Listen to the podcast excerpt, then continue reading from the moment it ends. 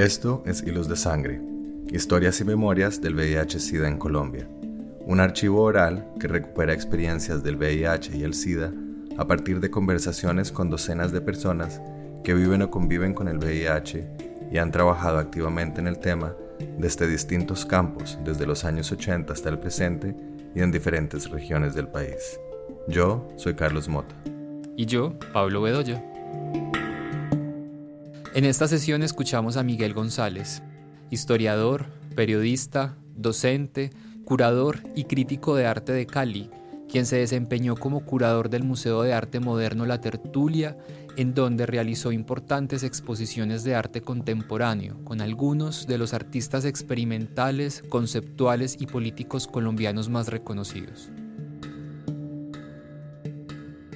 Sí, yo soy Miguel González, profesor de Historia del Arte, eh, curador y crítico de arte.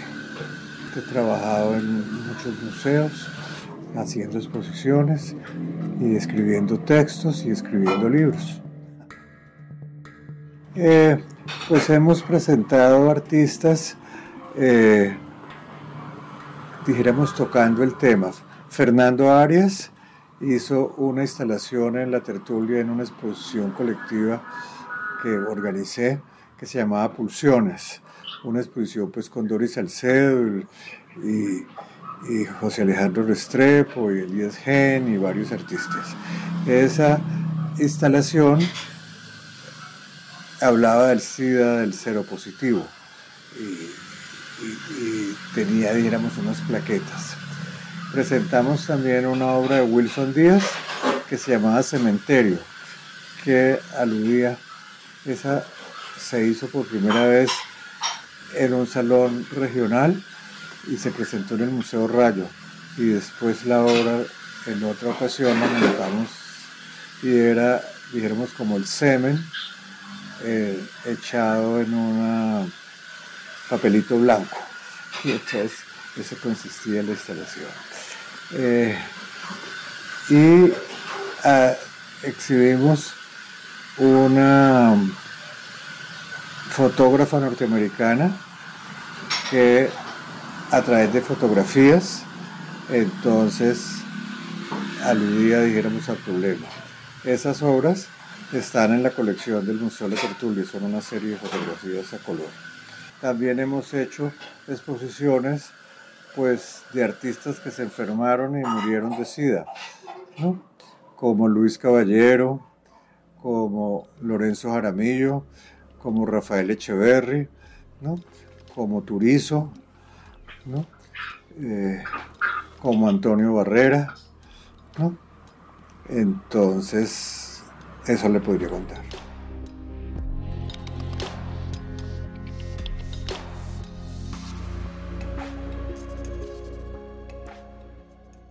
No, simplemente pensaría que las obras que aluden al tema eh, son obras que están dando testimonio de su tiempo y de su momento.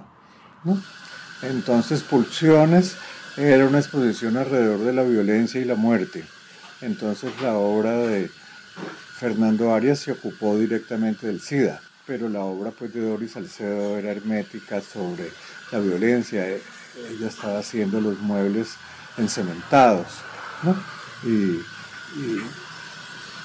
y, entonces lo mismo podríamos decir de la obra de Wilson Díaz, ¿no? con el cementerio, entonces eh, aludía pues al sexo, al semen, pero también a los muertos, ¿no?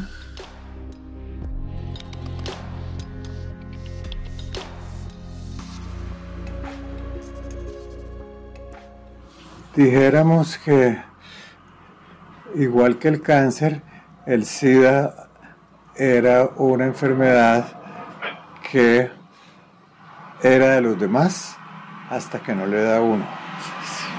Y entonces, cuando el mundo del arte, pues primero internacional, fue diezmando a modistas, bailarines, artistas, ¿no? Entonces ya dijéramos la comunidad artística se vio en alarma, ¿no es cierto?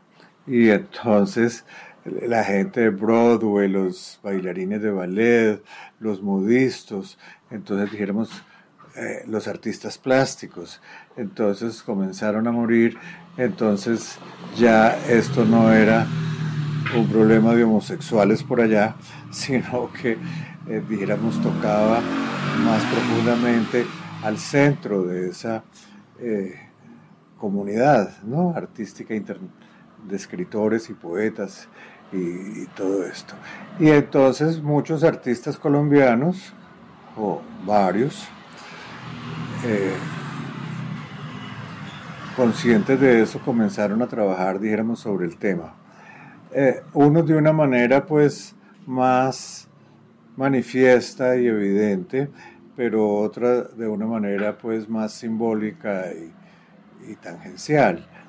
Pero había, dijéramos, esto que es un país muy violento y que la violencia es uno de los grandes argumentos del arte colombiano, entonces, y que la violencia naturalmente, el gran resultado de la violencia es la muerte. Entonces sabía eso. Eso por un lado. Pero el SIDA también coincide con el reconocimiento de la ah, comunidad homosexual eh, que al principio fue estigmatizada porque se pensaba que esto era solamente una enfermedad de la homosexualidad eh, y después entonces ya con la información científica y todo y que no era contagiosa pues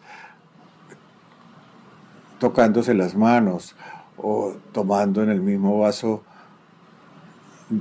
de licor o de agua, ¿no? Sino que era, dijéramos, por transmisión sexual. Eso, dijéramos, eh, había que hacer un trabajo de pedagogía para que la sociedad, dijéramos, entendiera y no fueran estigmatizados por los médicos, por las enfermeras, por los hospitales, por la sociedad en general, por la familia, ¿no?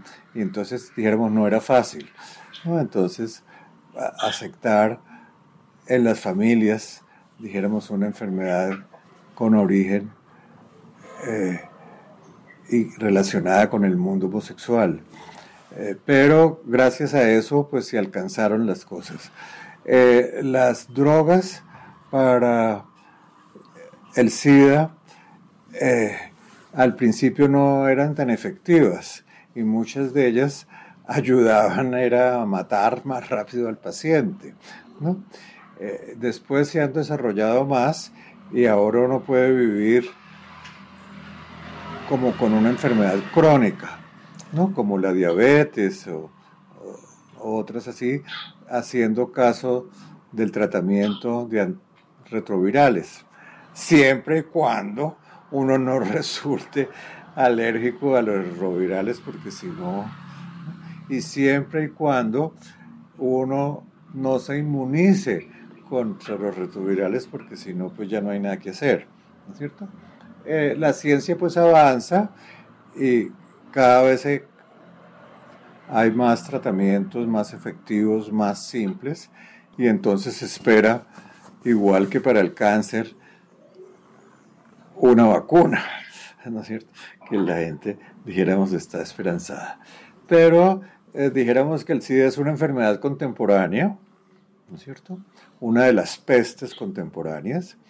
Y entonces está allí, dijéramos como un argumento latente y que inspira literatura, poesía, cine, ¿no?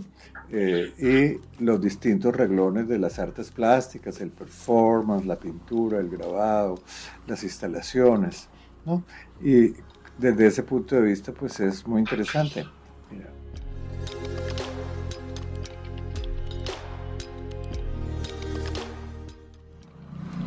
Sí, eh, ellos manejaron, dijéramos, unos lenguajes no convencionales, para decir algo. Entonces ya el uso del semen, que lo había iniciado Miguel Ángel Rojas, entonces, eh, dijéramos, no es eh, los fluidos en general, el orina y la sangre y el semen, mm, fueron usados por artistas. Recuerdo una exposición que hizo un curador eh, peruano sobre los fluidos, ¿no? con el orín de Rosenberg Sandoval, con la, eh, eh, la sangre menstrual de Maribel Marmolejo y, el semen de Miguel Ángel Rojas y, y los, y Wilson Díaz y, con otros artistas latinoamericanos del uso de los fluidos. Sí, entonces naturalmente esa incorporación de materiales distintos y polémicos y extraños, ¿no? que tiene como un detonante, digamos, con las fotografías eh, de, del nicaragüense cubano neoyorquino eh, Serrano, ¿no? Entonces, que hizo cosas con sangre, con semen, con orín, el Cristo en orín y toda esta cosa. Entonces, dijéramos, son polémicos por los materiales mismos, ¿no? Y que, y que y, creo que eso ayuda a que sea, dijéramos, más atractivo, con todas las opiniones en contra que pueden ser mayoritarias y con las opiniones a favor también.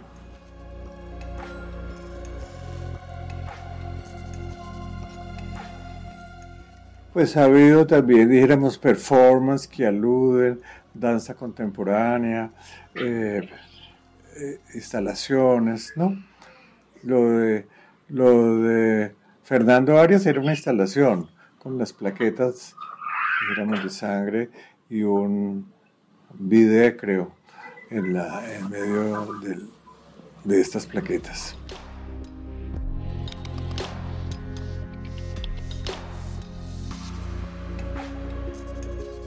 Yo no creo que ninguna obra fue silenciada. Cuando los artistas son mediáticos o se ganan un premio o, participan en un evento, una bienal o un encuentro que el público es más masivo, entonces los mensajes se pueden difundir más. Eh, los mensajes se difunden más depende de la potencia del artista, ¿no? Y obviamente un artista que sea más reconocido y más mediático cuando emite sus opiniones, esas opiniones abarcan más un área ¿no? Eh, de convencimiento, ¿no? es decir, si nombres hegemónicos se ocupan, dijéramos, del tema, entonces eso ayuda a difundir y apartar el tema, pero no he visto que ninguna obra sea censurada o descolgada, dijéramos, por tratar este tema.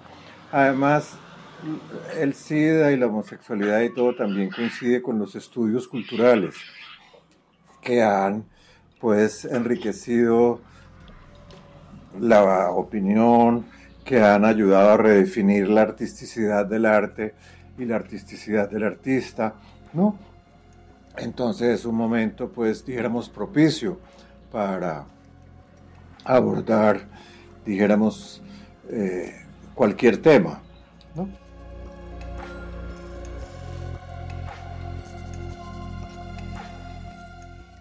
Bueno, la exposición, por ejemplo, ah, esta que le decía con Doris Salcedo y Elias Gay y todas estas cosas, era una colectiva de nueve artistas y el único que se ocupaba, dijéramos, del SIDA era esto.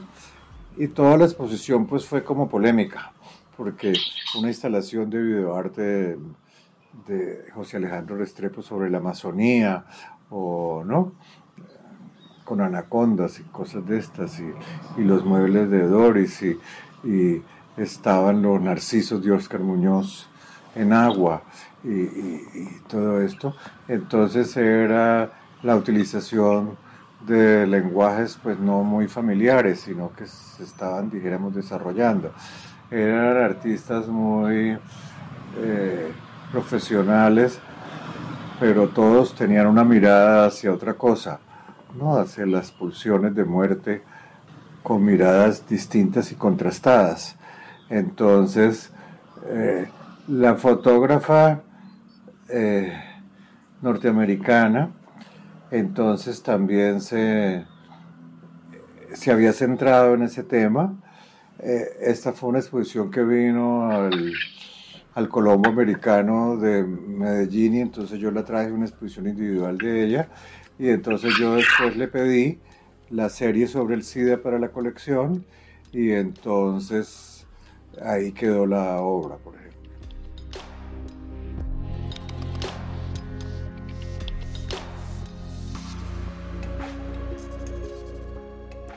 El SIDA es una, una presencia violenta para el individuo, para la familia, para el entorno social, ¿no? Entonces hay que, eh, dijéramos, sobreponerse a eso, luchar y aclarar y, y, todo eso, entonces dijéramos, no es fácil. Y sobre todo si usted no tiene respuestas positivas de parte de la familia y de su entorno social y de su entorno profesional. Entonces es pues violento porque es una violencia moral, ¿no? Eh, aguda, eh, entonces dijéramos no es fácil.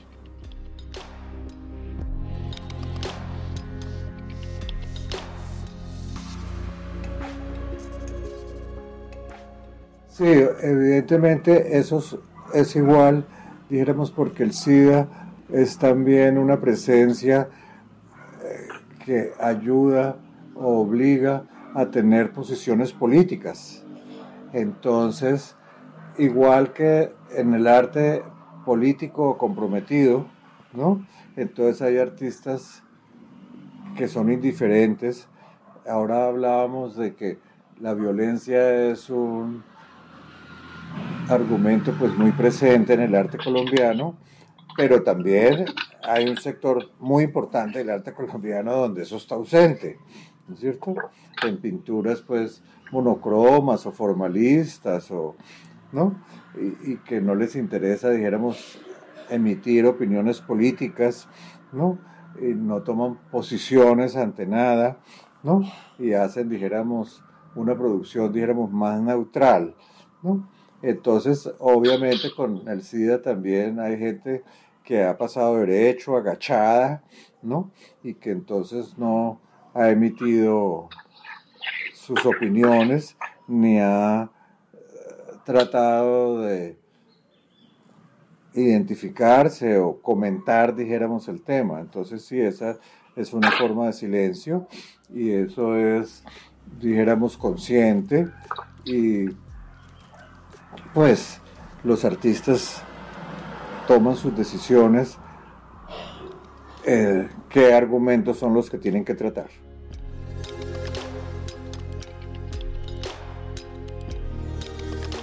Con mi experiencia docente y de crítico, yo no creo que las sociedades estén preparadas o no para algo. Precisamente si no están preparadas, uno las prepara hablando de las cosas y haciendo, dijéramos, obras. Uno no puede hacer obras, ningún artista, pensando en un público hipotético que les va a gustar o no lo que yo hago, ¿no es cierto? Es, esa no puede ser la postura de un artista, ¿no? Sino la postura de un artista es pensar que un argumento es importante y que entonces yo lo puedo tratar, ¿no? No que si yo lo trato, a la gente le va a gustar o no, eso no puede ser. Porque entonces los artistas harían lo mismo que ya está hecho y aceptado, ¿no? En sus argumentos y en sus tratamientos, Entonces no, no estoy de acuerdo. La gente debe abordar los, los problemas y ser, dijéramos, valiente, mostrarlos y encararlos, porque el artista pues es un reflejo de su tiempo. Y uno no puede, entre las circunstancias evidentes, eh, hacer caso omiso o voltear la mirada para otra parte.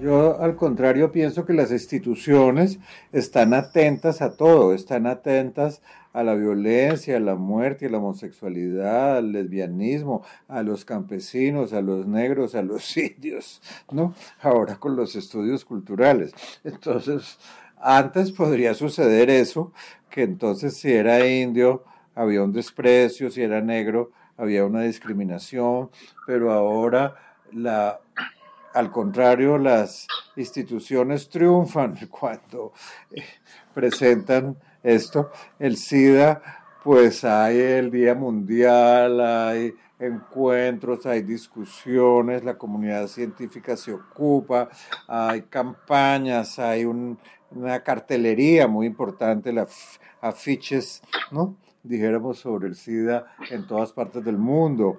Entonces no creo que pensaría que al contrario, la gente, eh, las instituciones, por ejemplo, y los coleccionistas de arte, pues si les interesa el arte contemporáneo, ¿no? Eh, no pueden decir que no me interesa el tema de los indios, ni de los homosexuales, ni, ni del SIDA, ni del cáncer, ni de nada, sino pues que si están atentos al arte contemporáneo de una producción alrededor de un argumento, entonces se va a hacer, ¿no? Eh, yo pensaría que lo que valida tratar un argumento, pues es el tratamiento que se le da, dijéramos, al argumento y que la gente considera que ese arte es importante. No importa qué tema trate, ¿no? sino que su lenguaje sea aportante y eso le llama la atención tanto a las instituciones como a los coleccionistas.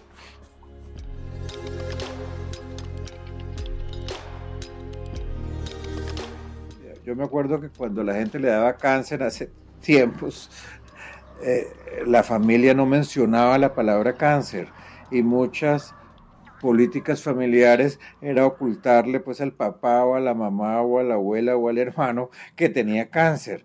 Entonces hablaban de otros tratamientos con otro tipo de palabras, ¿no? Entonces, obviamente, ningún comienzo de ningún tratamiento artístico, de ningún argumento artístico es fácil. El cubismo no fue fácil, ni el surrealismo fue fácil, ni, la pintura de acción, ni el pop art, ¿no? Fue fácil que al otro día le gustaba a las personas con una lata de sopa.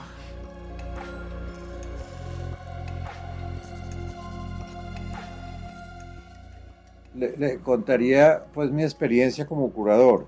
Entonces cuando hice pulsiones, invité pues artistas que consideraba en ese momento que renovaban lenguajes. Me imagino que si hubiera sido otra persona o otro curador o otra, ¿no? Entonces le hubiera hecho Fernando Arias, no, eso no lo presenté, no vamos a poner un video con plaquetas de sangre en el museo eh, porque no trata otro tema, ¿no? Por ejemplo. O cuando la artista norteamericana eh, trajo la exposición que eran con más obras, entonces yo le hubiera dicho, no, esta eh, obra puede ser acá muy polémica y entonces podemos quitarla o, o no incorporarla y mucho menos pues pedirla para la colección. Eso pues había podido ser así. O cuando el semen todavía es más agresivo que las plaquetas de sangre. Entonces decirle a, Wilson, semen no. Entonces, que eso sucede, ¿no? Si hubiera sido el procurador, el curador,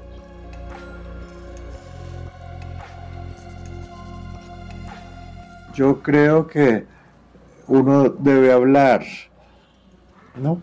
Yo nunca, dijéramos, oculté que tenía SIDA en las declaraciones públicas, en todo. Entonces, a veces las personas me reclamaban y la familia, y yo le decía, yo soy de la política de que hay que visualizar y visibilizar las cosas para que la gente que está luchando, ¿no? Por conquistar, por tener conquistas alrededor, entonces eh, puedan avanzar en sus objetivos, ¿no? Con ocultarlo no hace nada. Y yo siempre he pensado que si usted oculta unas verdades que pueden resultar evidentes, eso estimula, ¿no? A la murmuración y a, ¿no? Eso excita más, dijéramos, la imaginación. Pero si uno le dice a la gente, yo soy homosexual, yo tengo sida, eh, no sé qué, entonces eso se, se acalla el murmullo porque ya es una evidencia hecha por uno mismo, ¿no? Y, no personas, pues, que tratan de ocultar su condición sexual y, médica, eh, y eso excita la, la, imaginación, dijéramos, de los demás. Hilos de Sangre, Historias y Memorias del VIH-Sida en Colombia, es un proyecto de Carlos Mota y Pablo Bedoya. Edición de audios, Juan Camilo Ortiz. Con apoyo de Penn Mellon Just Futures Initiative, Museo de Arte Moderno de Bogotá y Grupo de Investigación en Intervención Social, Universidad de Antioquia.